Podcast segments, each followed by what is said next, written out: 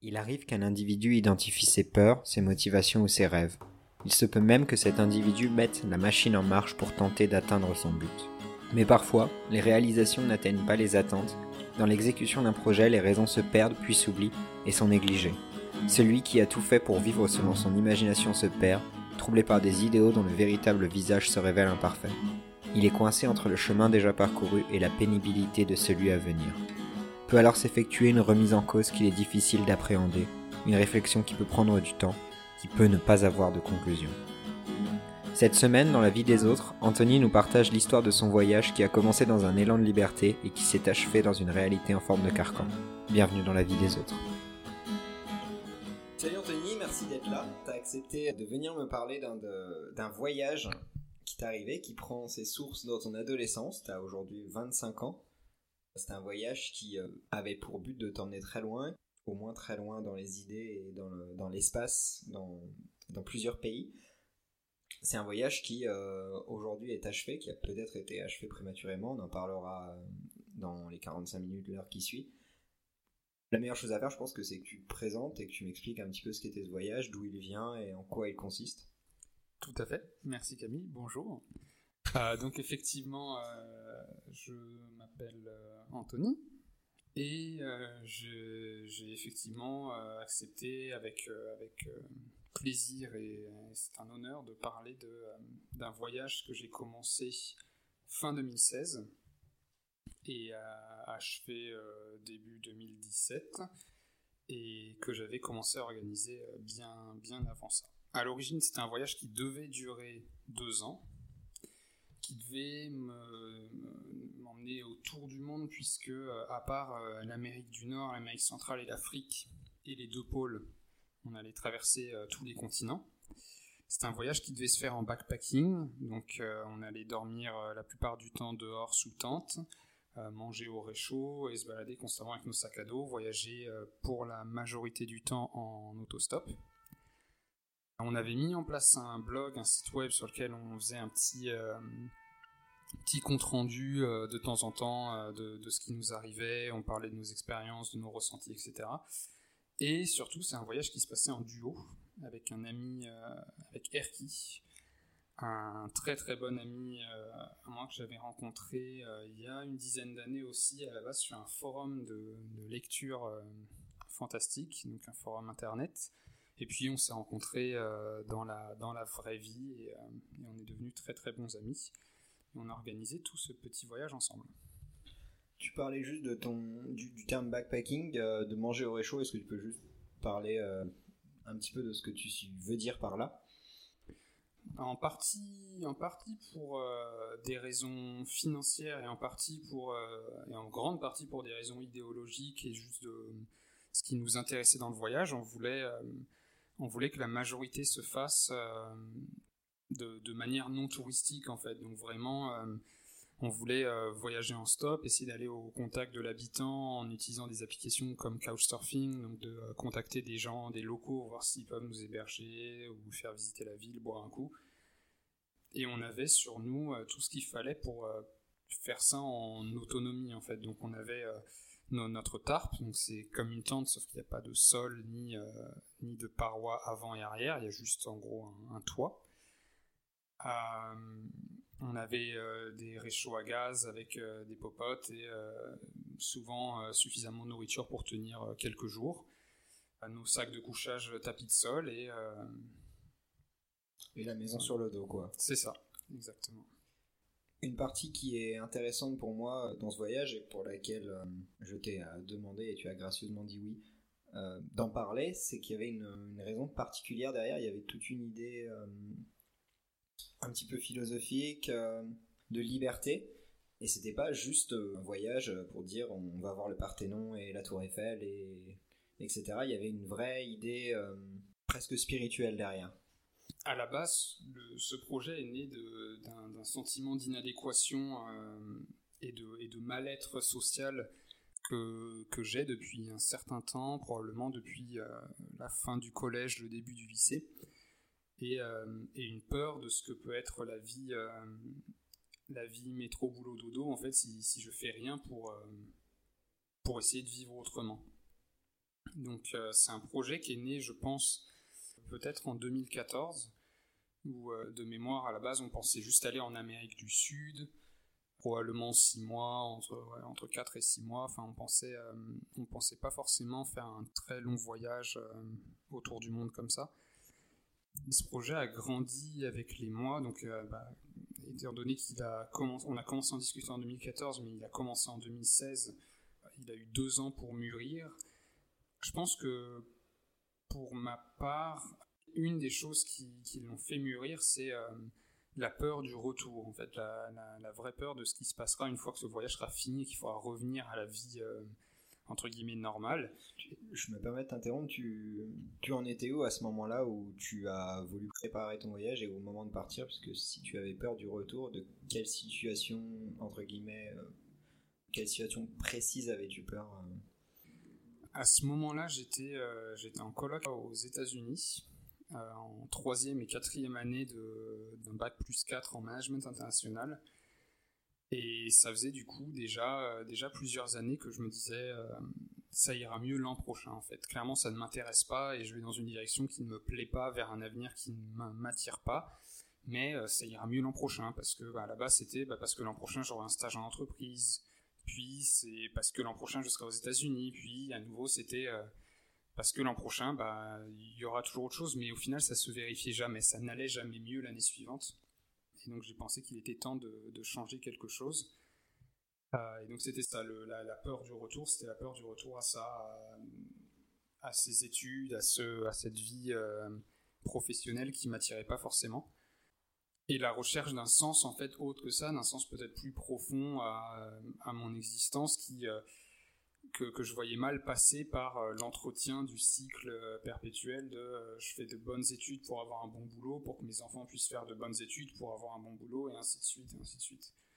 Et c'est un projet qui, à la base, justement, aux États-Unis, quand il a commencé à, naître, a, grandement influencé mon mode de vie et, mon, et, ma santé morale, entre guillemets, puisque ce, ce, projet de voyage m'a vraiment motivé.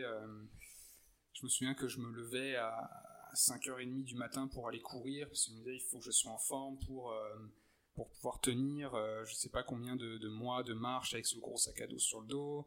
Euh, je commençais à manger beaucoup mieux, j'ai arrêté de m'acheter les cochonneries parce que je me disais, faut que d'une part, faut que je sois en forme, d'autre part, il faut que j'économise des sous. Donc j'avais vraiment tout réorganisé de manière très positive autour de ce voyage. Et pour la première fois, j'avais, en regardant vers l'avenir, un projet qui réellement me donnait envie, en fait, qui me donnait espoir. Et donc, euh, c'était une vraie source de motivation, c'était un vrai moteur euh, au quotidien pour se sentir mieux et avoir la, volonté de continuer à avancer et aller dans une bonne direction. On avait une petite digression euh, imprévue. On voulait donc parler du, du pourquoi du voyage. C'était pas un voyage commun, au moins idéologiquement, spirituellement et tous les mots euh, qui vont avec, qui avait une idée derrière qui était particulière. Mhm. Donc au-delà de s'enfuir du carcan euh, d'une vie occidentale classique peut-être. Au-delà de ça en fait, et, euh, et je reviendrai plusieurs fois sur ce point au cours de, de, cet enregistrement. Au-delà de ça, il y avait une, une vraie volonté de ressentir, d'expérimenter en fait de la liberté le, au sens le plus, euh, le plus réel possible, mais pas le plus naïf possible, puisqu'on a conscience que, euh, enfin j'ai conscience qu'à partir du moment où je vis dans, au sein de la société, je peux pas prétendre euh, vouloir vivre complètement en autarcie, complètement libre. En fait, le fait que je, profite de certains services de la société, que j'ai la sécurité sociale, que je loue un appartement, que j'ai une carte bancaire, euh, je ne peux pas vivre complètement en dehors de la société à partir du moment où je, veux profiter de, ces services-là. En ayant conscience de, ce contexte, on voulait essayer de vivre le plus librement possible, c'est-à-dire à tout moment pouvoir prendre des décisions uniquement en fonction de ce qui nous fait envie nous. Et ça s'exprimait dans le projet du voyage, ça s'exprimait par l'idée de euh, on n'avait jamais connu vraiment un moment où on pouvait dire mais si là on a envie tout à coup de dire mais tu, vois le ciel, tu vois le, coin de ciel bleu qui est là-bas au milieu de tous les nuages, bah viens on y va et on n'arrête pas de le suivre jusqu'à ce qu'on soit en dessous. Mais on pouvait en fait, on pouvait et on devait euh, suivre ces envies-là euh, du moment. C'est un désir qui a tenu jusqu'au vrai départ du voyage. Est-ce que pendant la préparation du voyage, toute cette idée a été tenue et respectée ou est-ce qu'il y a déjà eu euh, des premiers soucis vis-à-vis du réalisme de votre, projet? Euh, Effectivement, on en vient à la préparation du voyage et comment elle a affecté euh, positivement ou négativement le projet en lui-même.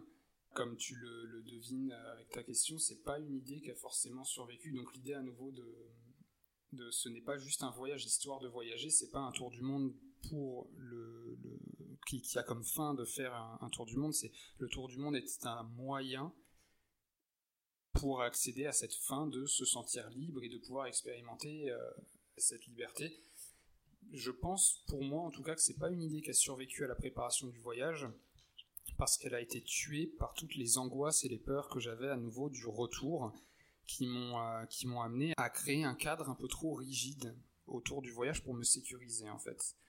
Puisque j'avais tellement peur de revenir que je voulais prolonger le voyage le plus longtemps possible, ce qui impliquait d'avoir suffisamment de budget, puisque même si on limitait énormément les dépenses, il y a quand même il y a des frais de visa pour entrer dans certains pays, il faut quand même se nourrir, il faut se déplacer si le stop fonctionne pas, il y a des endroits où il faut forcément prendre l'avion.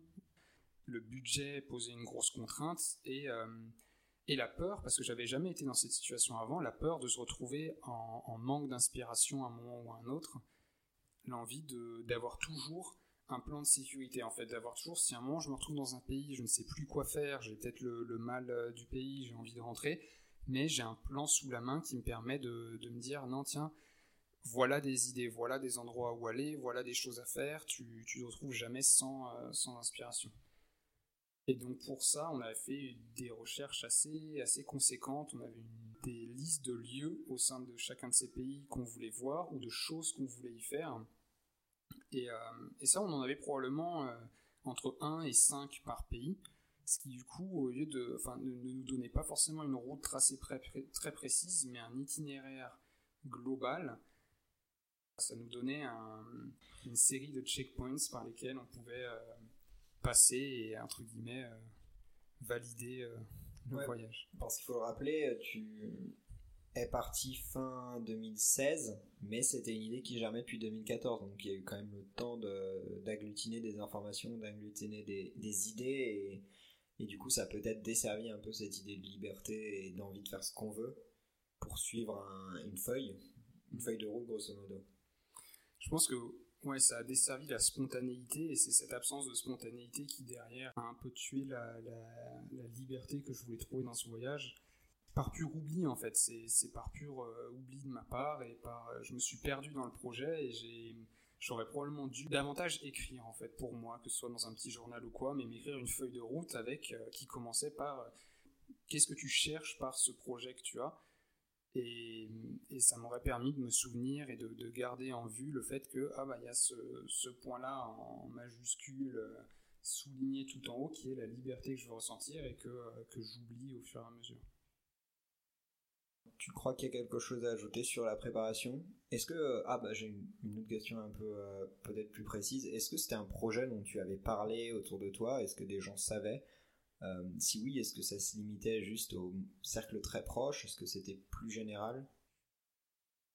Étant donné qu'on avait prévu de, bah, on avait prévu notamment un peu poussé par notre famille de créer un site internet pour les tenir au courant de notre avancée. On en avait effectivement parlé à, pas mal de gens. Donc donc à la base, ça c'est né du fait que, euh, par exemple, moi, ma famille me demandait vraiment de checker euh, fréquemment, de, les appeler, d'envoyer des messages, etc. Et j'avais préféré l'option. Euh, bah, j'écris de temps en temps, voilà, toutes les toutes les deux, trois semaines, peut-être tous les mois, j'écris un petit article sur un site internet. Ça me permet de vous tenir au courant de, où j'en suis, de ce que je fais, de comment je vais.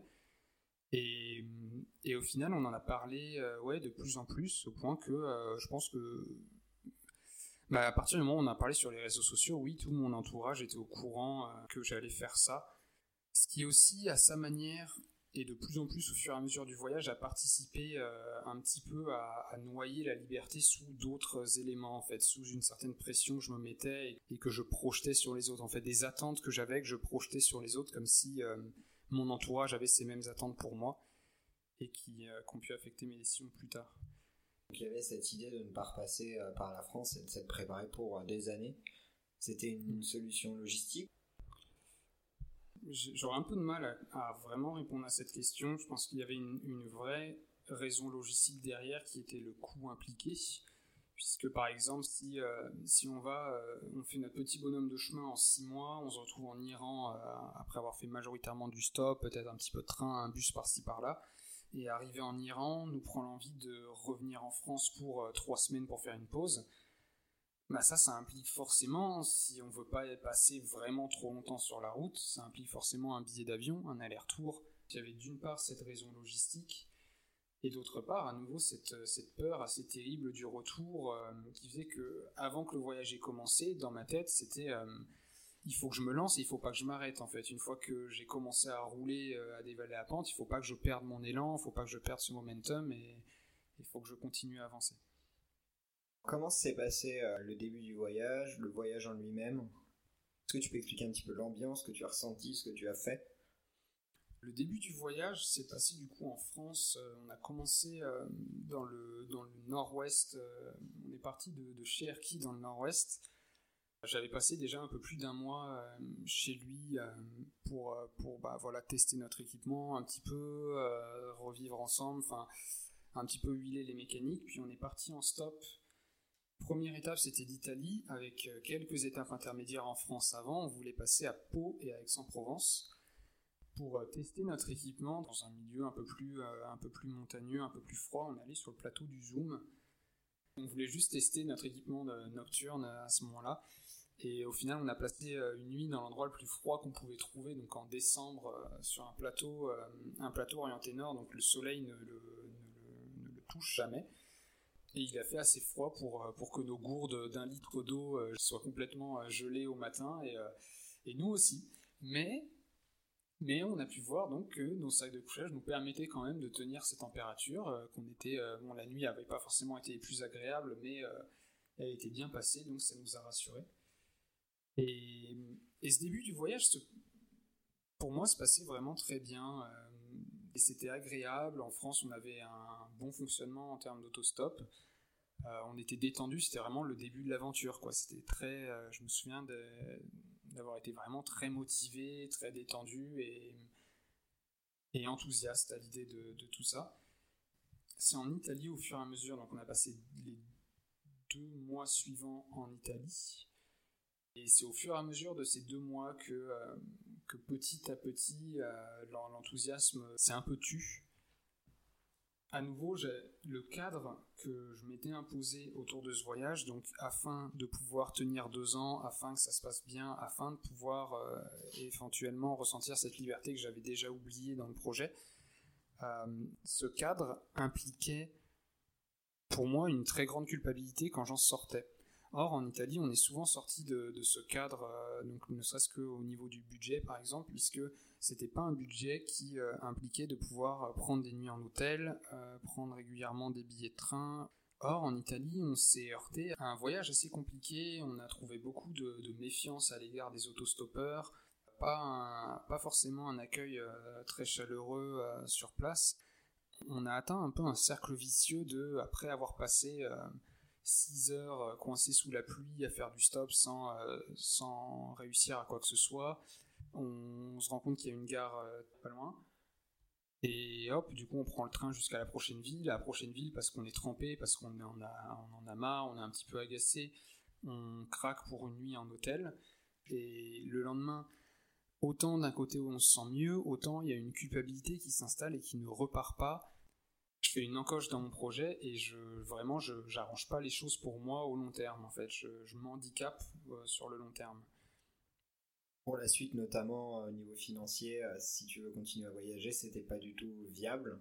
Et est-ce que niveau culpabilité tu penses que c'était partagé avec Erki donc ton camarade pendant le voyage?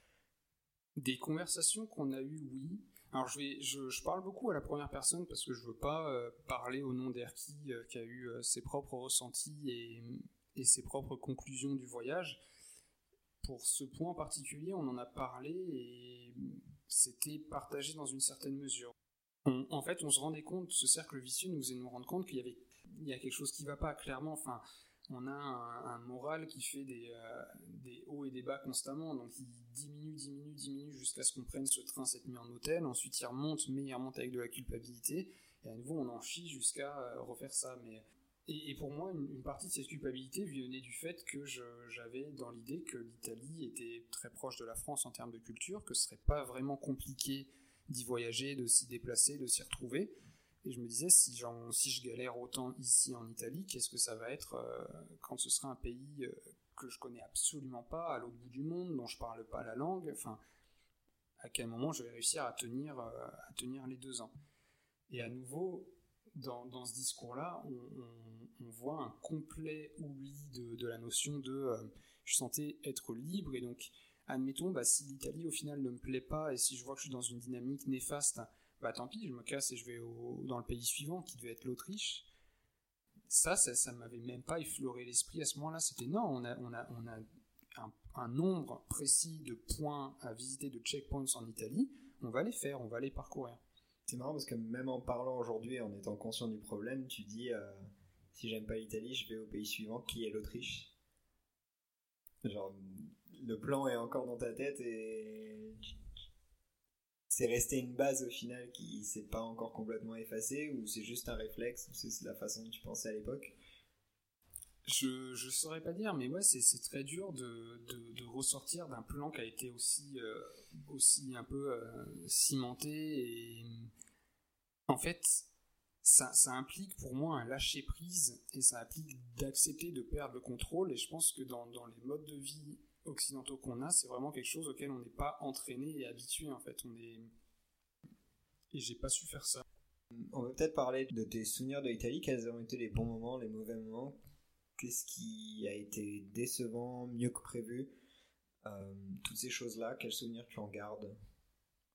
C'est intéressant que tu poses la question, puisque après, euh, je me souviens qu'après quelques semaines en, Italie, euh, on, a, on a essayé de faire un peu un point avec Erki. On s'est dit, voilà, ça fait maintenant, ça fait peut-être un mois ou un peu plus d'un mois qu'on est là. Et je lui avais demandé quels sont, euh, pour toi, c'est quoi les, moments forts, euh, c'est quoi ton moment préféré, c'est quoi ton endroit préféré, euh, tes meilleurs souvenirs de, ce qui nous est arrivé. Et sa réponse a été la même que celle que je me suis formulée dans la tête en, posant cette question, c'était que bah, pour l'instant, enfin, il n'y en avait pas réellement en fait. C'était une série de de oui des, des, beaux monuments des belles visites. Ouais ça c'est joli ça c'est joli. On croise des gens qui sont qui sont sympas ouais mais mais au final je me sentais vraiment toujours vide. Et je me suis surpris à, avoir la même dynamique que quand j'étais en train d'étudier à l'époque de euh, oui mais t'inquiète pas ce sera mieux après. Alors que c'était vraiment quelque chose que je pensais euh, laisser derrière moi cette dynamique de toujours euh, espérer que ça aille mieux par la suite sans vraie raison juste parce que c'est la suite et on croise les doigts et on ferme les yeux. Euh, et je me suis surpris à être toujours dans cette dynamique-là. Et bien sûr, on a eu donc des bons souvenirs qui, paraissent encore meilleurs après coup. J'avais peut-être des attentes décalées par rapport au voyage. Enfin voilà, c'est une expérience que c'était une première vraie expérience de voyage pour moi. Et, les, les blogs que j'avais pu lire d'autres voyageurs font, tous rêver dans, les récits euh, qu'ils exposent. Mais ce qu'ils ne disent pas, c'est que sur le moment, en fait, après coup, quand tu l'écris, quand on parle, c'est génial et ce sont de bons souvenirs, mais sur le moment, voyager comme ça, donc euh, en autostop, en dormant dehors, en mangeant au réchaud, ça reste une, une bonne majorité de galères ou de moments difficiles pour une minorité de, moments euh, vraiment euh, extrêmement plaisants, de moments faciles, de moments de relaxation. Comme souvent, les galères, quand on en reparle, une fois qu'elles sont passées, on en reparle avec le sourire, c'est une anecdote et ça, c'est, amusant. Mais sur le moment, on essaye de les prendre avec philosophie, mais une fois qu'elles s'accumulent, euh, ça, devient, ça devient difficile.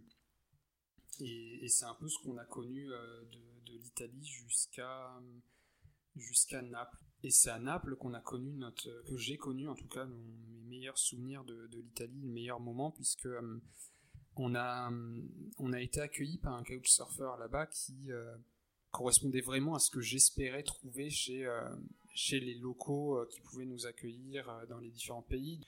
Du, vrai partage sans aucune attente derrière, sans, sans côté politique, sans rien d'artificiel en fait, juste du vrai pur partage égalité entre la personne qui accueille et les personnes accueillies. Et ce monsieur, donc Roberto, nous avait proposé de participer à un projet qu'il avait, avait écrit pour une organisation qui fait partie du groupe Erasmus, un projet qui devait réunir 40 jeunes de différents pays européens autour de, de 10 jours d'activités avec comme thème euh, la, confiance en soi via l'expression artistique.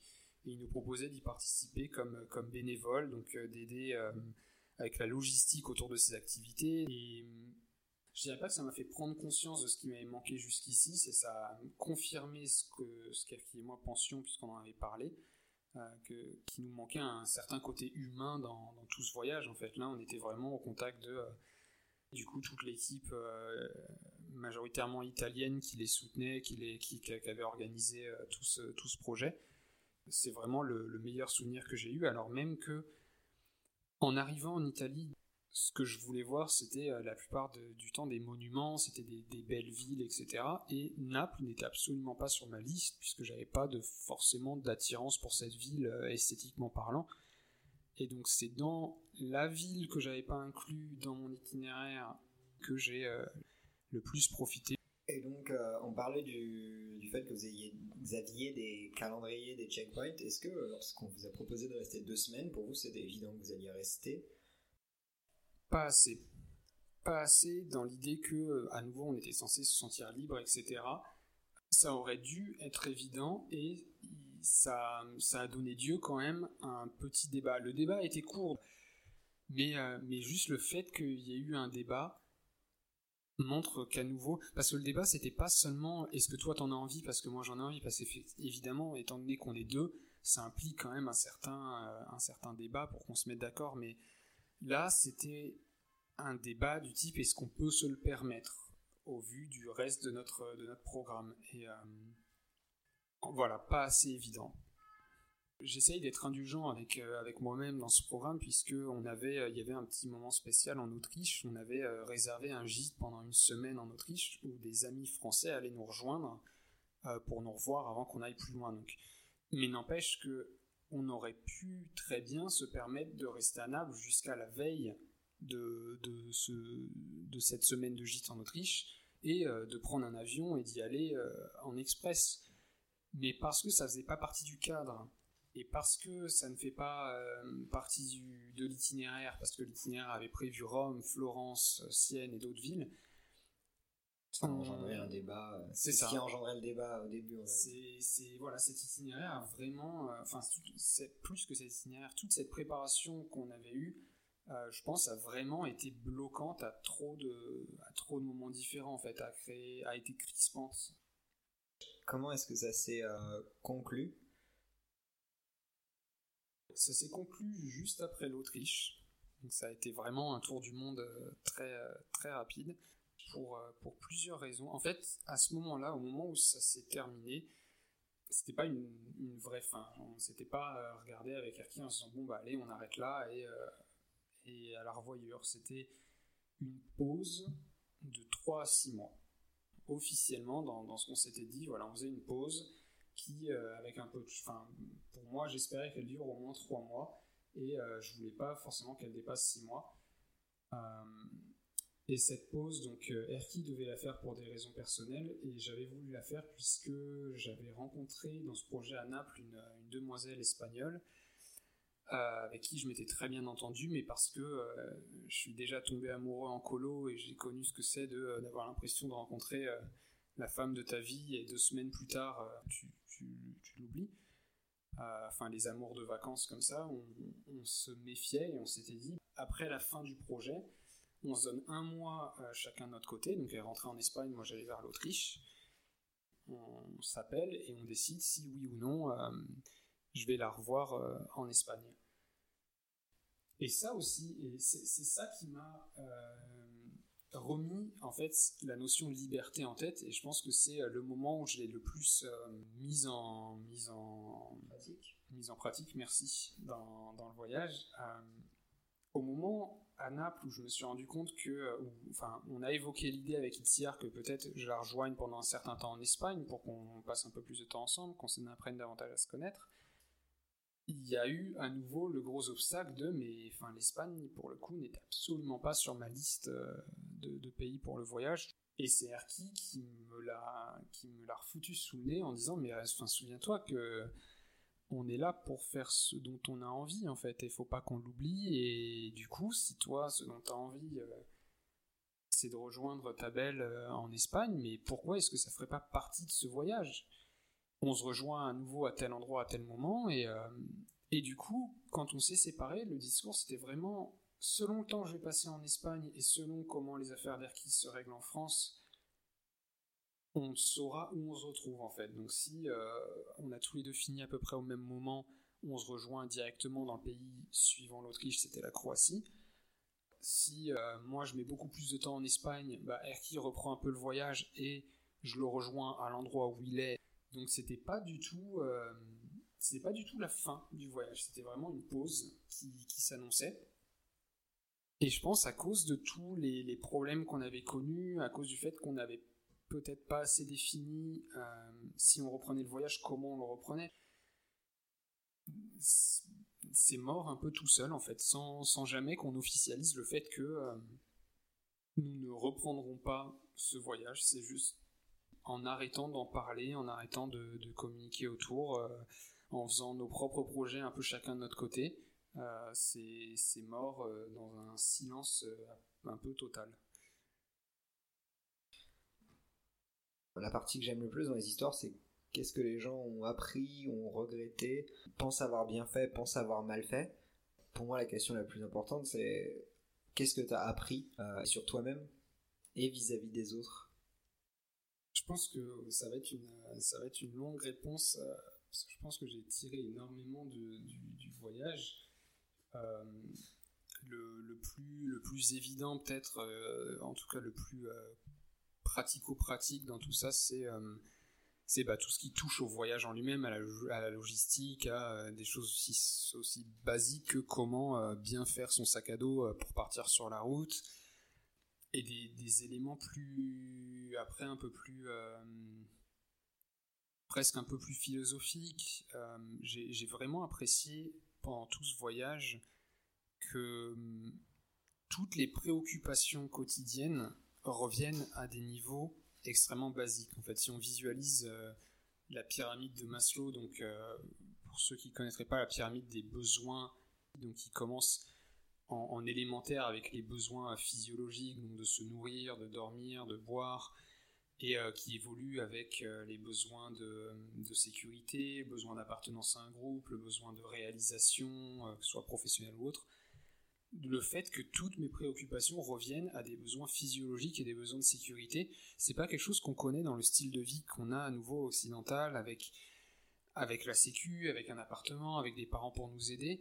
C'est pour la première fois dans mon cas presque tous les jours, même si pas, forcément tout le temps, mais presque, euh, la question que je me posais euh, pendant la journée, c'était euh, où est-ce que je vais pouvoir dormir ce soir?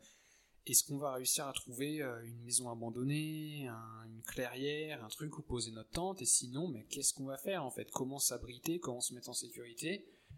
Qu'est-ce qu'on va pouvoir manger? Parce qu'il y a des fois où on trouvait pas forcément de, on traversait des endroits un peu plus déserts, on trouvait pas forcément de supérettes ou quoi, et donc c'est le côté comment on va se démerder euh, avec nos, réserves qui, euh, qui diminuent vraiment chaque jour, où est-ce qu'on peut trouver des points d'eau, etc.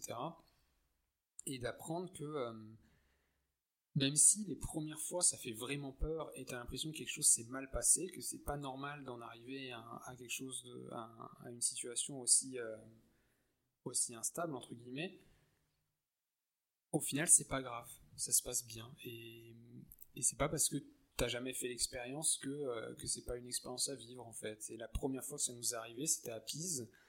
Et au final, on a dormi dans, euh, le parking à étage de euh, l'aéroport de Pise.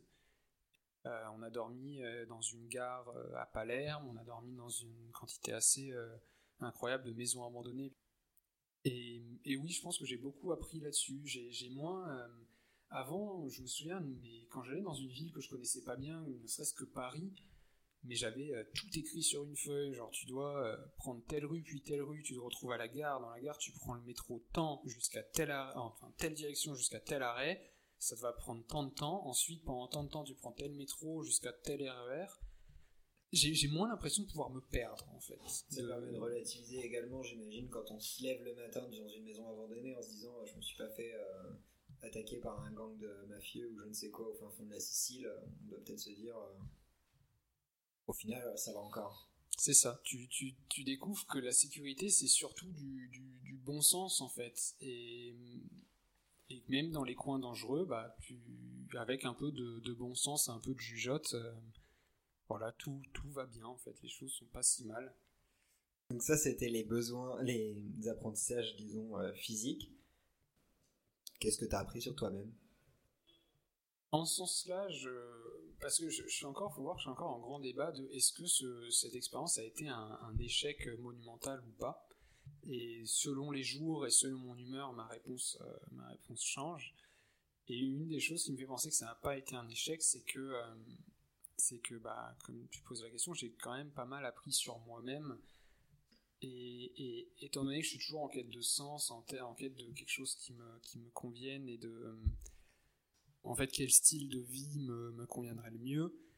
Bah voilà, j'ai essayé un style un petit peu nomade, de vivre un peu sur les routes, etc. Et j'ai vu que je tiens trop à mon petit confort pour ça. Et pas de manière, euh, pas de manière biaisée, dans le sens pas parce que c'est une habitude que j'ai et euh, il suffit de casser cette habitude et euh, je m'en sortirai très bien. C'est, je pense que c'est plus profond ça. Du coup, je, dans ce que j'ai appris sur moi, il y a ça. C'est voilà, je ne suis pas forcément fait pour une pour une vie de, nomade euh, comme ça. J'aime bien euh, plus souvent pouvoir me poser et, prendre mon temps dans un voilà dans un certain confort. Et autour de toute cette notion d'échec et de, cette question perpétuelle de est-ce que euh, est-ce que ce, voyage a été un échec, il y a le il m'a amené à davantage me questionner sur qu'est-ce que je pourrais faire par la suite en fait Qu'est-ce que euh, qu'est-ce que je peux faire d'autre pour euh, pour ne pas me résigner euh, et, continuer ma vie jusqu'à mes 80 ans à métro boulot dodo et et, répéter le cycle le cycle qu'on connaît tous dans cette société. Et j'ai voilà, il m'a donné quelques idées, quelques projets, et il m'a appris donc même si je voulais recommencer à voyager, les les pièges à éviter, les choses à reproduire, les choses à ne pas reproduire. Et en ça, je pense que c'est, ça a été une très bonne expérience, un très bon apprentissage. Donc, tu en as tiré des, leçons. Est-ce que, euh, est-ce que tu regrettes quand même d'avoir fait ça ou de l'avoir mal fait? J'ai l'impression que selon toi, ça a été mal fait sur certains points. Euh, est-ce que tu as des regrets par rapport à ça? Et ensuite, si tu as des regrets, est-ce que tu penses que ça aurait pu être mieux anticipé, mieux résolu, mieux traité? Sur le moment oui, je pense, enfin, j'ai énormément de regrets et c'est pour ça que j'ai du mal à, toujours euh, dire que ce n'était pas un échec. Euh, j'ai des regrets parce que je pense que si, si, on avait un petit peu plus gardé notre objectif de base en tête euh, on y serait peut-être encore avec Erki euh, sur la route. Donc de faire ce que vous voulez au final. Ouais, c'est ça. J'ai des regrets parce que bah, ça a quand même, euh, ça a énormément impacté la, relation que j'ai avec lui. ça a quand même créé une certaine distance, certains malaises entre nous. Si je regarde à cette époque, donc décembre 2016, ce que je ne, ce que je voulais absolument pas faire d'ici un an ou deux ans, mais là je suis en plein dedans en fait. C'est, euh, je me disais quoi qu'il se passe, quoi qu'il se passe à l'issue de ce voyage de deux ans, je ne veux pas revenir à euh, métro boulot dodo, etc. Et je pensais, j'étais convaincu que pendant ce voyage, je trouverais que ce soit des gens ou un endroit ou une activité euh, qui, me, dans laquelle je me sentirais mieux, ou enfin quelque chose qui, euh, me permettrait de soit de vivre mieux ce, cette, cette dynamique de bah, faut, parce qu'il faut travailler, etc. Il n'y a pas a pas de souci, mais ce que, ce que je suis en train de vivre là en termes de rythme de vie, etc., je pense que c'était mon pire cas de figure à cette époque, et je suis en train de le vivre probablement en conséquence directe du fait que le voyage ait été interrompu prématurément, etc. Et donc en ça, ouais, c'est un, un, énorme regret, mais il n'y a pas que ça, et c'est ce que je trouve positif. Il y a des regrets clairement identifiés. Le voyage s'est arrêté pour des raisons clairement identifiées. J'essaye de, de, me répéter que ce serait un échec que si je m'en tiens là, en fait. Si, voilà, j'en ai tiré des apprentissages et, euh, et maintenant il faut en faire quelque chose. Si au final on se souvient que ton projet initial avec Erki, euh, ton compagnon de voyage, était d'être libre, le voyage lui-même n'était qu'un moyen d'atteindre l'objectif Est-ce que tu penses que c'était le bon moyen d'atteindre cet objectif, de faire ce que tu veux? Ou est-ce que c'était euh, un moyen qui était trop compliqué à, mettre en œuvre? Est-ce que c'était un moyen qui était euh, trop ambitieux? Est-ce que c'était simplement pas du tout le bon type de moyen? Je pense qu'effectivement c'est une autre leçon, euh, je pense que c'est très juste et c'est une autre leçon que j'ai tirée de, de, ce voyage, c'est dans ma tête, voilà, pour, pour atteindre ce niveau de liberté, il fallait justement avoir un, certain côté nomade, il fallait euh, vraiment partir loin. Donc il y avait vraiment une distance géographique à mettre, une distance idéologique à mettre. Enfin, je suis peut-être parti dans les extrêmes et, j'ai réalisé ça aussi dans le voyage. Et c'est dans les projets que j'ai pour l'avenir, il y a davantage de. Je, peux essayer d'atteindre cette idéologie, cette liberté ou quoi, sans aller aussi loin, sans aller me mettre dans des situations euh, d'inconfort, etc. Alors après, à mettre en pratique, c'est plus compliqué, mais euh, je pense que pour beaucoup de gens, ce serait un très bon moyen d'atteindre cette fin. Et voilà, ça m'a appris que pour moi, c'était pas forcément le cas. Et tant que je me souviens, dans, les futurs projets que je pourrais avoir, tant que je me souviens de quel est le, vrai but et le vrai objectif, euh, quel que soit le projet, en fait, ça peut passer. Je reviens un peu en arrière, je ferai peut-être un petit coup de montage euh, là-dessus. Est-ce que tu penses que le moyen que tu as euh, utilisé, donc le voyage, pour accéder à ton objectif d'être libre, il a été euh, influencé d'une mauvaise façon par, par un genre de contre-culture qui existe, par une idéalisation du, du voyageur, par est-ce que tu penses que tu t'es mis une pression par rapport à ça? Et tu t'es dit il faut être bon, il faut être, euh, il faut savoir marcher 20 km, il faut porter 30 kg, il faut dormir sous la tente euh, ou est-ce que euh, ou est-ce que c'était un concept qui était absent et que tu ne mettais pas de pression par rapport à, l'idée de, nomade, si ce n'est financière, puisqu'on en parlait plus tôt? Je, pense personnellement que la, majeure la, plus grande partie de la pression que j'ai été à ce niveau-là était euh, effectivement financière. Le, reste, si je me mettais de la pression, c'est déjà une pression que je me mettais depuis euh, même avant ce voyage en fait, euh, en termes de voilà, il faut savoir, il faut avoir un minimum de, de niveau physique. Non, ça, ça n'a pas forcément été une, une des pressions qui ont pu vraiment négativement impacter le voyage tu parlais de, entre guillemets, les, clichés ou les stéréotypes autour du, backpacker. Je pense une pression, et pareil, quelque chose que j'ai pu apprendre dans ce voyage, une pression dont je sais maintenant qu'il faut vraiment que je m'éloigne le plus vite possible, c'est la pression du regard des autres, en fait. C'est ce côté... Euh, je pense que ce, projet, j'en ai parlé trop vite à trop de monde. Et si j'ai parce que j'ai dit plutôt dans l'enregistrement que j'ai projeté des, attentes, j'ai projeté de mes attentes sur eux, mais une des raisons pour laquelle je l'ai fait, c'est parce que il y avait un discours presque presque constant de euh, j'en reviens pas à la chance que toi que que pardon et euh, je, donnerai tout pour euh, pour pour pouvoir le faire à ta place et profites-en à fond quoi. Fais-le fais-le pour tous ceux qui peuvent pas le faire etc et ce qui fait que bah, pendant ton voyage, quand toi tu commences à dire putain en fait euh, c'est un peu relou et euh, je me sens pas si bien que ça, t'as une certaine culpabilité de euh, mais tu te rends compte que tu n'arrives même pas à profiter de ça alors que d'autres rêveraient de pouvoir le faire et, ils n'en ont pas les moyens ou la possibilité et, et ça, enfin, je me suis rendu compte à la fin, au moment d'arrêter le voyage, que, que tout ce qui tournait autour du blog et des, attentes des, des gens qui pouvaient le lire, était un élément qui, qui m'impactait beaucoup plus que qu'il n'aurait dû le, le faire en fait. J'ai, euh, bah, à nouveau, ça, l'idée étant à la base de euh, vivre le plus librement possible et prendre des décisions uniquement en fonction de ce dont moi j'ai envie. Le fait que euh, avant de prendre des décisions, il y avait l'inévitable question de je demande ce que vont en penser un tel ou un tel, je demande ce que vont en dire mes parents ou quoi.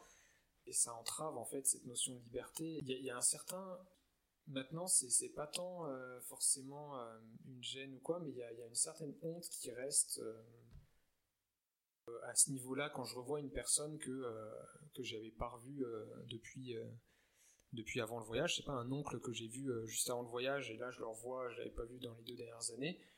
Dans toutes les, petites blagues qui peuvent ressortir ou quoi, les petits ah bah alors il a, il t'a pas emmené loin ton tour du monde ou euh, sacré tour du monde, dis donc euh, France, Italie, Autriche. Euh. et ça a beau être des blagues innocentes et en temps normal je devrais pouvoir en rire, mais c'est c'est ancré dans un contexte qui fait que c'est oui c'est difficile d'en rire en fait. Ça, ça vient un petit peu confirmer toute tout un tas d'interrogations ou de frustrations qui, qui a pu avoir autour de la fin de ce voyage, de dire mais qu'est-ce que les gens vont en penser? Est-ce qu'ils vont penser qu'au final euh, j'ai été trop faible, j'ai pas pas su tenir euh, le coup et, et que j'ai abandonné parce que c'était trop dur? Parce que il y a, y, a, y a, plus de raisons que ça, mais mais oui, du coup c'est aussi un apprentissage que j'ai tiré de parce que j'ai pas la, la, force forcément de, de, me détacher de ce que les autres pensent de moi en fait et d'accorder euh, de, de, remettre à sa place en fait l'opinion des autres dans, dans, mon processus décisionnel. Étant donné que, que j'ai pas forcément cette capacité, il faut que je, je limite le plus possible euh, ouais, le partage. Ou voilà, de, quand j'ai un nouveau projet, maintenant, je sais pas forcément comme, comme j'ai fait avec le voyage, d'en parler directement à plein de gens en mode ouais, je vais faire le tour du monde, ça va durer deux ans et tout. J'essaye d'être un peu plus prudent et et un peu plus réservé à ce niveau-là. Ok. Euh, est-ce que tu as quelque chose à ajouter? Non, moi c'est tout. Ok, bah, ce sera la conclusion. Merci Anthony euh, d'avoir accepté de me parler euh, de ton voyage, de ce que tu as appris. C'était un honneur. On en est là. Et voilà, cet épisode de la vie des autres touche à sa fin. Je remercie encore une fois Anthony de m'avoir offert de son temps et d'avoir partagé son récit. J'espère que vous avez pris autant de plaisir que moi à l'écouter raconter son expérience. Si c'est le cas, je vous invite à laisser un avis sur votre application de podcast préférée ou sur iTunes et Apple Podcasts, ça m'aiderait énormément. Évidemment, conseiller ce podcast à votre entourage est un gros plus pour la survie de celui-ci. Vous pouvez également retrouver l'actualité de la vie des autres sur Instagram, Facebook ou Twitter en recherchant la vie des autres. Enfin, si vous désirez me contacter pour donner vos avis, faire une suggestion ou, plus important encore, me raconter votre histoire en dévoilant votre prénom ou sous couvert d'anonymat, c'est évidemment possible. Vous pouvez m'envoyer un email sur l'adresse lavidesautres.podcast.gmail.com. Ça va dire énormément pour moi que vous ayez écouté ce podcast jusqu'au bout. Maintenant, je vous dis à dans deux semaines et à très bientôt autour de vos histoires.